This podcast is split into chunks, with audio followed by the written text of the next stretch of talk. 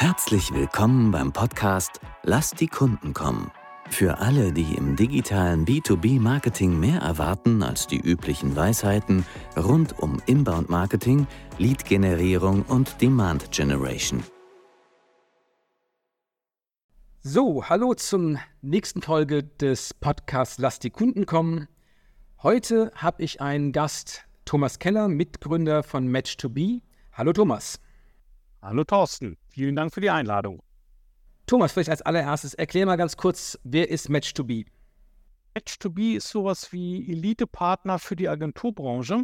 Das soll heißen, wir bringen Menschen zusammen, die gemeinschaftlich gutes Geschäft machen können. Der Anlass kann sein, dass Agenturen fusionieren wollen, dass jemand Kapazitäten braucht, Kompetenzen ergänzen werden müssen oder auch eine Nachfolgeregelung. Auch da finden wir dann im Zweifel den richtigen Menschen, der meine Agentur übernehmen kann. Okay, das heißt, du hast ganz, ganz viel mit Agenturen zu tun. Dann gib uns doch mal vielleicht einen Überblick, wie hat sich so die Agenturlandschaft in den letzten fünf Jahren, zehn Jahren so verändert, entwickelt? Wie sieht dieser Markt heute aus? Die letzten fünf bis zehn Jahre waren vor allen Dingen von der Digitalisierung wie in den meisten anderen Branchen geprägt. Ein Wandel war einfach da, der von der klassischen Werbung, wie wir sie kennen, Litfaßsäule, Anzeigen in Zeitungen, Verkostungen im, im Supermarkt hin zu vielen, vielen digitalen Anwendungen gegangen sind, Social Media wird mittlerweile als Vertriebskanal genutzt. Es gibt Virals, die gezielt von Unternehmen gestreut werden, Websites, die jeder mittlerweile kennt. Das war etwas, was die Agenturbranche erstmal lernen musste, dass ich überhaupt diese Kompetenz habe. Und das hat eine ganze Weile gebraucht und hat dazu geführt, dass es zwei Strömungen gab, nämlich äh, die Nerds, Digital Natives mittlerweile und die klassischen Kreativen, die haben tatsächlich ein Verständigungsproblem häufig und zwar aufgrund unterschiedlicher Denkstrukturen. Wenn, während Kreative in Kommunikationsstrecken, in Geschichten denken, denken, um es jetzt mal sehr stark klischeehaft auszudrücken, Digitale in Einsen und Nullen. Das sind unterschiedliche Denkstrukturen mit dem Ergebnis, dass sie zwar beide Deutsch sprechen, aber nicht dieselbe Sprache soll heißen, da braucht man damit tatsächlich jemanden, der dem Programmierer erklärt, was der Kreative möchte und dem Kreativen erklärt, warum der Programmierer diese Idee in dieser Form nicht so umsetzen kann oder nur mit großen Schwierigkeiten. Das hat die Branche mittlerweile hingekriegt. Und wo findet sich da die ominöse, legendäre Full-Service-Agentur? Die äh, ominöse Full-Service-Agentur, die schon, die es schon immer nicht gab. Full-Service war schon immer gelogen und dieses noch viel, viel falscher, dieser Ausdruck, die ist tatsächlich ein bisschen am Aussterben. Es sei denn, es sind sehr, sehr große Agenturen. Die Serviceplans dieser Welt, die Jung von Matz dieser Welt. Das sind Agenturen, die wirklich noch alles abdenken können aber zu dem Preis, dass sie eigentlich nicht eine Agentur sind, sondern eine Ansammlung von 30, 40, 50 Einzelagenturen mit jeweils spezieller Expertise. Also wenn wir jetzt mal annehmen, ich bin bei einem mittelständischen Unternehmen, sagen wir mal jetzt was nicht, vielleicht so Software, also was jetzt nicht so ganz klassisch ist und möchte mich jetzt unterstützen lassen im Bereich Digitales, dann habe ich vielleicht noch so ein bisschen eine Webseite natürlich und habe den einen oder anderen grafischen Bedarf für digital und auch mal eine Broschüre und so weiter. Was habe ich denn da für Optionen? Also in welche Richtung kann ich denn denken? Wo finde ich meine Agenturen, die mich in Zukunft unterstützen?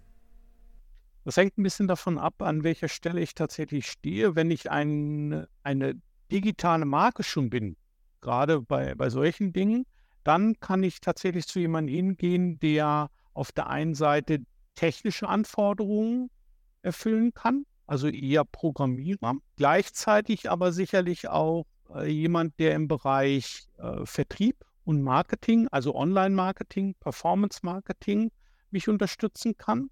wenn ich an dieser Stelle noch nicht bin, dann brauche ich auch jemand, der noch Markenentwicklung betreiben kann und mir einfach sagen, wie kann ich denn auftreten, damit ich überhaupt wahrgenommen werden kann und unterscheidbar wäre im Netz.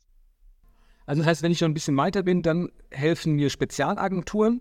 Und wenn ich noch nicht ganz so weit bin vielleicht und mehr Strategie brauche, dann zum einen mal das Thema Marke und dann, würde ich so ergänzen, das Thema Strategie, Beratung bei dem einen oder anderen Beratungsunternehmen, Agentur mit Beratungskompetenz etc. Absolut, weil die Prozesse im Netz, wie Dinge bestellt werden können, wie Menschen sich informieren, wie kann ich Logistik mit ergänzen, wenn es denn notwendig sein sollte, sind ja durchaus unterschiedlich zu dem, was es früher im stationären äh, Handel war. Und wenn ich online das Ganze mache, muss ich natürlich auch jemanden haben, der mich entsprechend beraten kann, dass ich in den Prozessen auch nicht Geld verbrenne. Wir erinnern uns daran, mit den ersten Büchern, die Amazon verkauft hat, hat äh, Jeff Bezos dieses Mal draufgezahlt, weil die Logistik so teuer war. Diese Fehler gibt es nach wie vor. Dass äh, Unternehmen damit überfordert sind, wie digitalen Prozesse aussehen sollen, damit man damit auch Geld gehen, äh, verdienen kann. Also wenn wir uns die ganzen Spezialisten mal angucken, ja, das sind ja ganz, ganz unterschiedliche Kompetenzen. Blickst du da noch durch oder wie schwierig ist es, die unter, zu unterscheiden? Das ist sehr schwierig zu unterscheiden, zumal die Persönlichkeiten der Agenturen häufig sehr schlecht ausgeprägt sind. Die können zwar eigentlich eine Sache richtig gut, sind aber nach außen so aufgestellt, dass sie jeden Wunsch erfüllen können. Entsprechend ist das tatsächlich ein wildes Durcheinander und das wird jetzt auch noch mal äh, schwieriger durch künstliche Intelligenz, die die ganze Branche komplett aufmischt. Lass uns gleich nochmal über künstliche Intelligenz sprechen. Aber also wenn ich jetzt mal so mit uns selbst vergleiche, wir sind ja auch spezialisiert. Ich würde immer so dieses T-Shaped Marketer sehen. Also wir sind in ein paar Bereichen sind wir so richtig, richtig gut. Und in einigen Bereichen sind wir so die 80%-Lösung, nenne ich es mal. Und das ist natürlich insofern sinnvoll, oder das ist eine Abwägungsfrage, ob das sinnvoll ist, will ich eine Agentur koordinieren oder will ich fünf Agenturen koordinieren, die mir alle zusammen 100 Prozent bringen? Das hängt sicherlich davon ab, welchen Kompetenzgrad ich selber habe. Als Unternehmer, als Marketingleiter, wie tief bin ich selber in der, in der Aufgabe involviert, wie, wie durchdringe ich sie selber. In dem Moment, wo ich das gut kann, dann lohnt sicherlich unterschiedliche Agenturen zu engagieren, die mir jeweils 100 Prozent liefern. In dem Moment, wo ich jemanden brauche, der mir erstmal sagt, was ich eigentlich selber brauche, der mich entwickelt und meine Kompetenzlücken ausfüllt, dann ist ein Ansprechpartner sicherlich die sinnvollere Wahl, weil sonst kann ich gar nicht koordinieren und habe ungeheure Reibungsverluste und kann gar nicht ein Ziel erreichen, weil ich es gar nicht formuliert, formulieren kann. Und jetzt zur KI. Werden wir mit künstlicher Intelligenz, wird die Agentur dadurch kompetenter oder inkompetenter und wird sie dadurch mehr gebraucht oder weniger gebraucht? Die kann dadurch kompetenter werden. Es, KI hat das Zeug dazu, die Agenturbranche deutlich mehr zu verändern, als das das Internet je kann. Und zwar ist die KI ein bisschen was wie die Einführung des mechanischen Webstuhls. Das heißt, auf einmal kann eine Maschine etwas, was vorher nur der Mensch kann. Als äh, das Internet aufkam, waren neue Kompetenzen gefordert. Ich brauchte auf einmal Programmierer, brauchte Online-Marketer, UX, UI-Designer, auch noch etwas anderes, bis hin zu SEO-Textern, also ganz viele unterschiedliche Kompetenzen, aber diese Kompetenzen wurden von Menschen gebraucht. Das konnte ich mir als Mensch aneignen. Jetzt auf einmal kann eine KI das eventuell übernehmen. Heißt, es geht nicht mehr, äh, es ist nicht die Kompetenz gefordert, es geht jetzt an die Kapazitäten.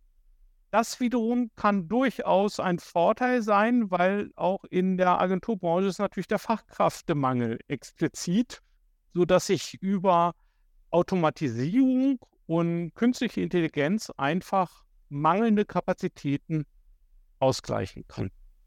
Aber wie, wie siehst du das?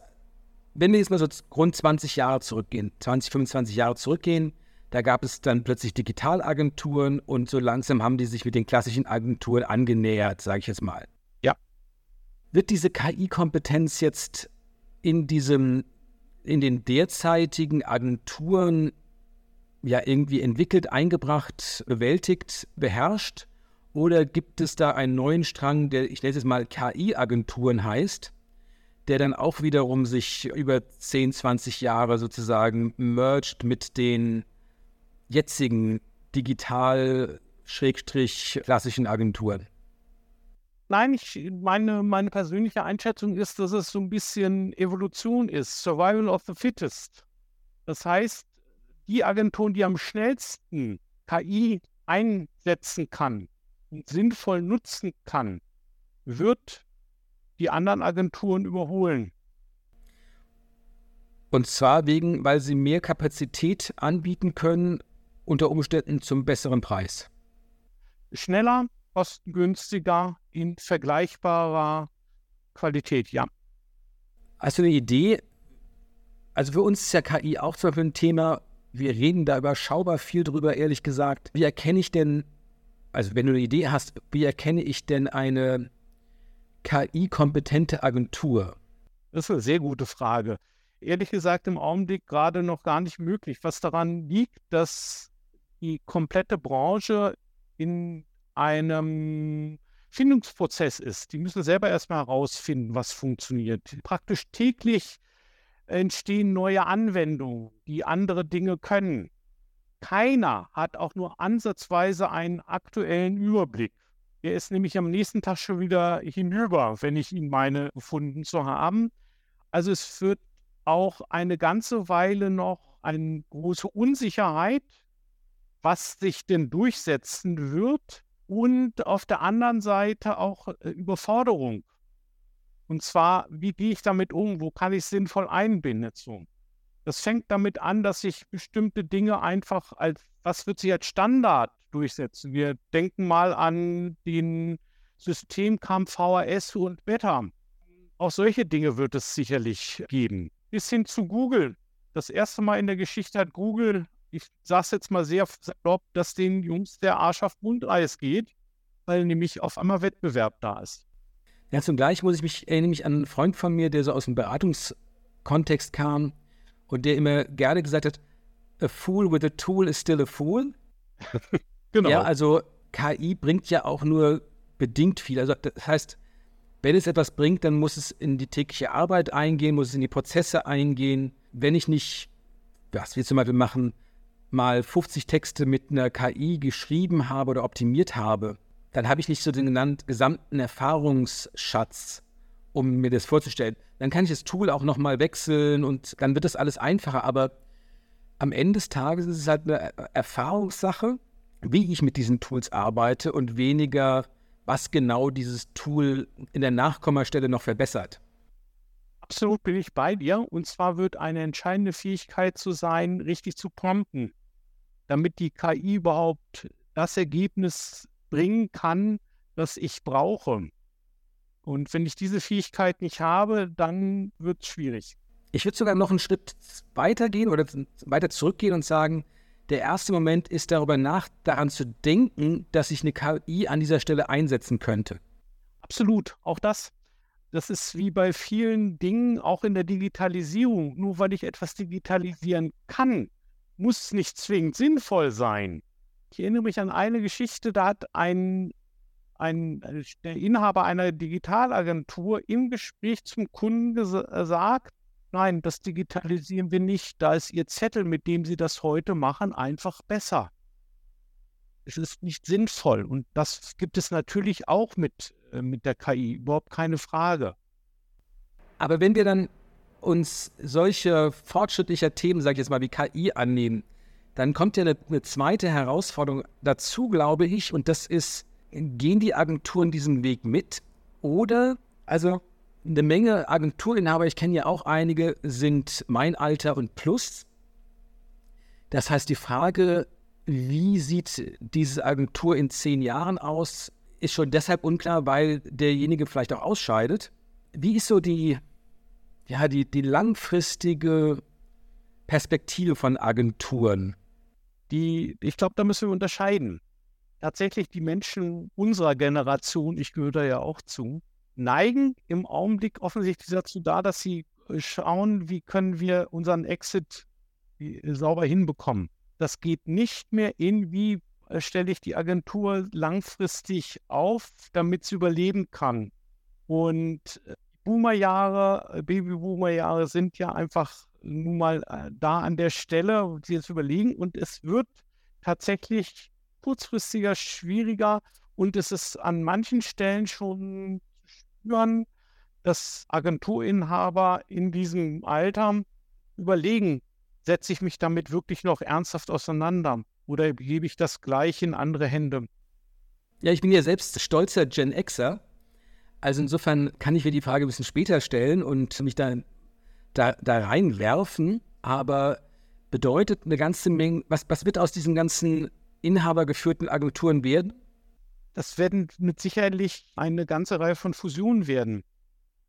Dass auf der einen Seite die guten Köpfe sich zusammentun, damit sie diese Herausforderungen, diese Chancen, Potenziale, und da stecken ja wirklich ganz, ganz große drin, gemeinschaftlich bewältigen können. Und etwas das, was vor allen Dingen wird, ist Unternehmertum.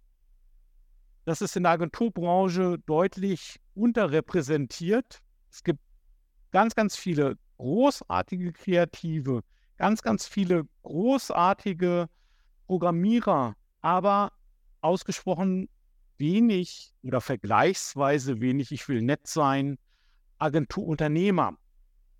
Und die werden sich sicherlich zusammenschließen, um dann zu sehen, wie kann man diese äh, neuen Technologien entsprechend nutzen, um schlicht und ergreifend weiterhin Geld zu verdienen.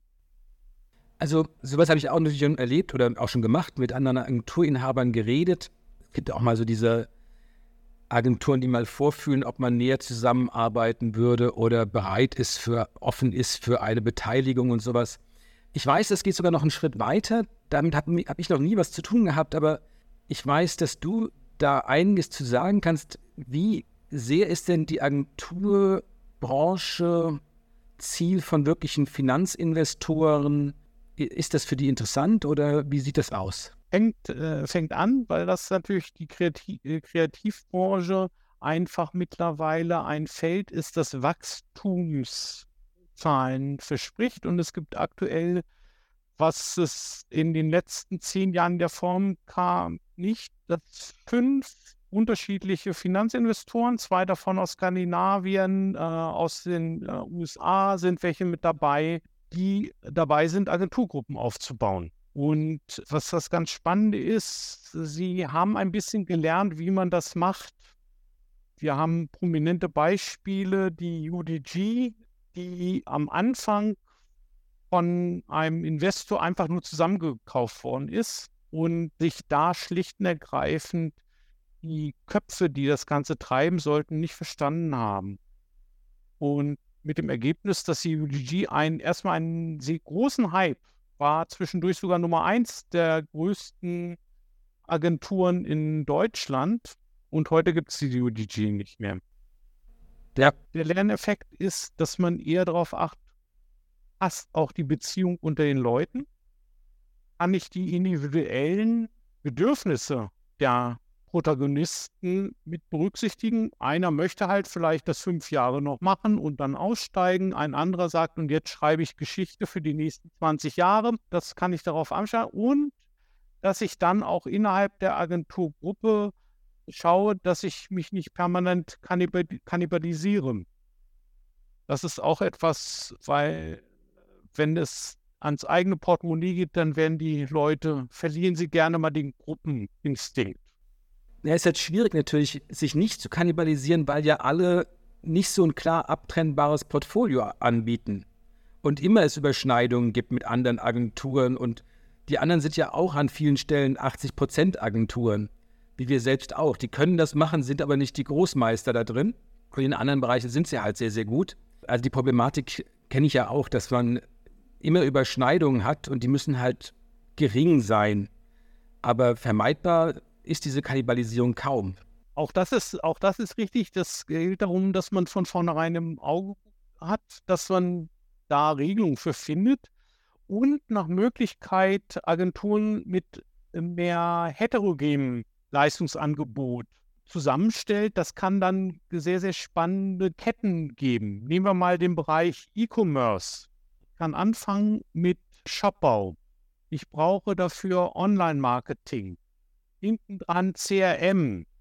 Wenn es gut gemacht ist, Schnittstelle zum stationären Handel. Da, auch dafür brauche ich eine Marke. Also das sind so, dass ich sehr, sehr klar abzugrenzende Leistungsbausteine habe und gleichzeitig aber in den Schnittstellen das Ganze funktioniert, das, damit ich einen Kunden wirklich umfassend von der, vom Aufbau des Prozesses bis hinten zur, äh, zum Retention Marketing das Ganze betreuen kann. Was ist eigentlich aus dem Trend geworden? Der, den gab es da vor so zehn Jahren, sage ich mal grob, dass große Unternehmen wie IBM beispielsweise sich eingekauft haben bei Agenturen. Geht es weiter oder war das so ein Strohfeuer? Das gibt es immer wieder. Das prominenteste Beispiel ist Accenture. Ja. Mit Accenture Song. Die haben mit Kohlrebbe, mit Macke Vision und Sinna Schrader drei sehr, sehr renommierte Agenturen, mehreren hundert Mitarbeitern zusammengekauft, zusammengestellt, die Einzelmarken, die wirklich gut gesetzt waren im deutschen Markt, sind mittlerweile aufgegeben. Das Ganze firmiert weiter als Accenture Song. Und hoffe, ich werde hinterher nicht verklagt. Es funktioniert nicht, weil genau die Schnittstellen nicht gut untereinander definiert sind. Das ist unter dem Dach Accenture Song sind es drei Einzelagenturen und keine Agenturgruppe. Hm. Eigentlich finde ich das ja das, das persönlich das spannendste Modell, dass größere Beratungsunternehmen sich bestimmte Kompetenzen dazu kaufen oder wie auch immer man es jetzt konkret macht, aber finde ich persönlich so das, den interessantesten, interessanteren Weg als im Vergleich zu Agenturen, Agenturgruppen, die sich irgendwie so weitere Agenturen dazu nehmen, weil dann auch gefühlt so diese Kannibalisierung größer ist. Aber okay, also es geht auch weiter. Das geht auch weiter und die äh, Frage, in welcher Form das dann auch funktionieren kann, ich bin völlig bei dir. Das ist ein sehr spannender Ansatz, weil es nämlich sehr umfassend dann ein Kunde beraten werden kann. Also ich, Agenturen bilden ja den, vor Dingen den Kommunikationspart ab und das ist natürlich nur ein Teil von einem Unternehmen. Und wenn dann jemand da ist, der es umfassen kann, kommt dann eventuell auch zu ganz anderen Lösungen, was die Kommunikation anbelangt. Aber dazu muss es halt einfach verstanden werden. Also wenn wir es so zusammenfassen, wie sieht der Agenturmarkt in zehn Jahren so ungefähr aus? Was bedeutet das natürlich dementsprechend auch für potenzielle Kunden, worauf man sich einstellen muss? Der Agenturmarkt wird von größeren Playern beherrscht. Also der, der Trend zu mehr Masse ist da und flankiert davon von kleinen, sehr, sehr äh, hochgradig spezialisierten Agenturen. Der Mittelbau mit 40, 50, 100, 120 Agentur, äh, Mitarbeitern wird wegbrechen. Und da gibt es tatsächlich erste Tendenzen, dass sich genau diese Agenturen jetzt zusammenschließen, um Inhaber geführt ein Gegengewicht zu den großen Networks und auch nationalen großen Agenturgruppen bilden zu können. Ja, dann arbeiten wir mal weiter an unserer Spezialisierung, und, weil wir zu den ganz Großen nicht gehören. Und aber eine, doch eine Frage habe ich dann noch in dem Zusammenhang. Dieses Steuern von Spezialagenturen, das ist ja letztendlich auch am Ende des Tages eine Herausforderung für die Marketingleitungen. Das kann ich ja nur, wenn ich kompetent bin. Wird das so leicht funktionieren? Also in, in Branchen, in denen ich nicht so unterwegs bin, fällt mir immer wieder auf, dass die vorhandenen Kompetenzen in den Unternehmen schon echt immer noch überschaubar sind. Das hängt auch damit zusammen, dass viele halt immer noch so auf dem Level sind von dem, was ich in meinem Buch Broschürenmarketing genannt habe, dass das Marketing halt irgendwie der Erfüllungsgehilfe des Vertriebs ist und so dafür sorgt, dass halt Kaffee bei dem, auf dem Messestand gibt. Da ist schon noch viel Nachholbedarf letztendlich auch in den Marketingabteilungen, oder? Absolut. Im Gegenteil, das Problem wird größer werden. Auf der einen Seite schlicht und ergreifend Fachkräftemangel. Das zweite ist, dass der Berufszweig Marketing an Sexiness verloren hat. Also hochqualifizierte Leute nicht mehr so häufig da reingehen.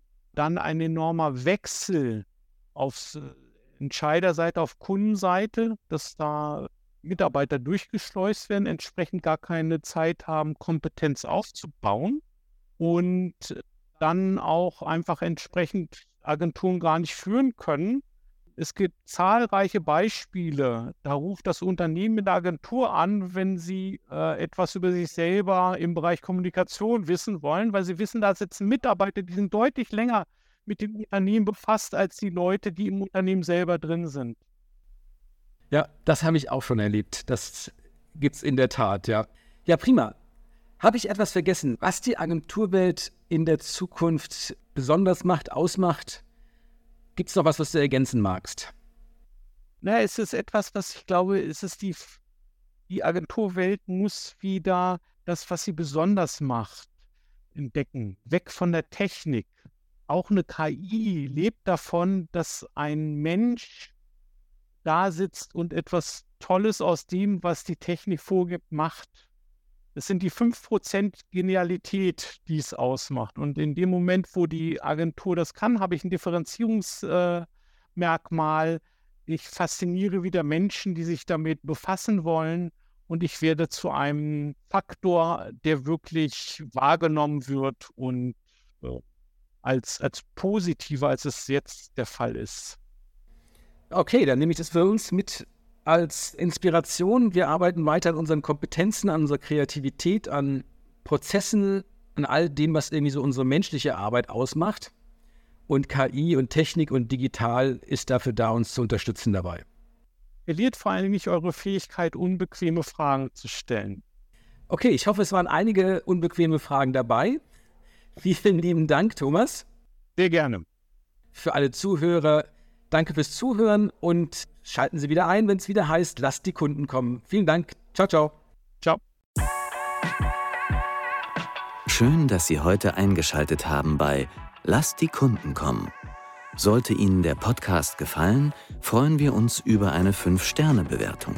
Dies hilft anderen, diesen Podcast auch zu finden. Wenn Sie Fragen, Anregungen oder Themenvorschläge haben, kontaktieren Sie uns gerne über www chainrelations.de. Chain Relations in einem Wort. Sie können sich direkt mit Thorsten Hermann auf LinkedIn vernetzen, ihm folgen und dort an spannenden Diskussionen mit ihm teilnehmen. Thorsten schreibt man ohne H und Hermann mit zwei R und zwei N. Jetzt sagen wir Tschüss, auf Wiedersehen und bis zum nächsten Mal.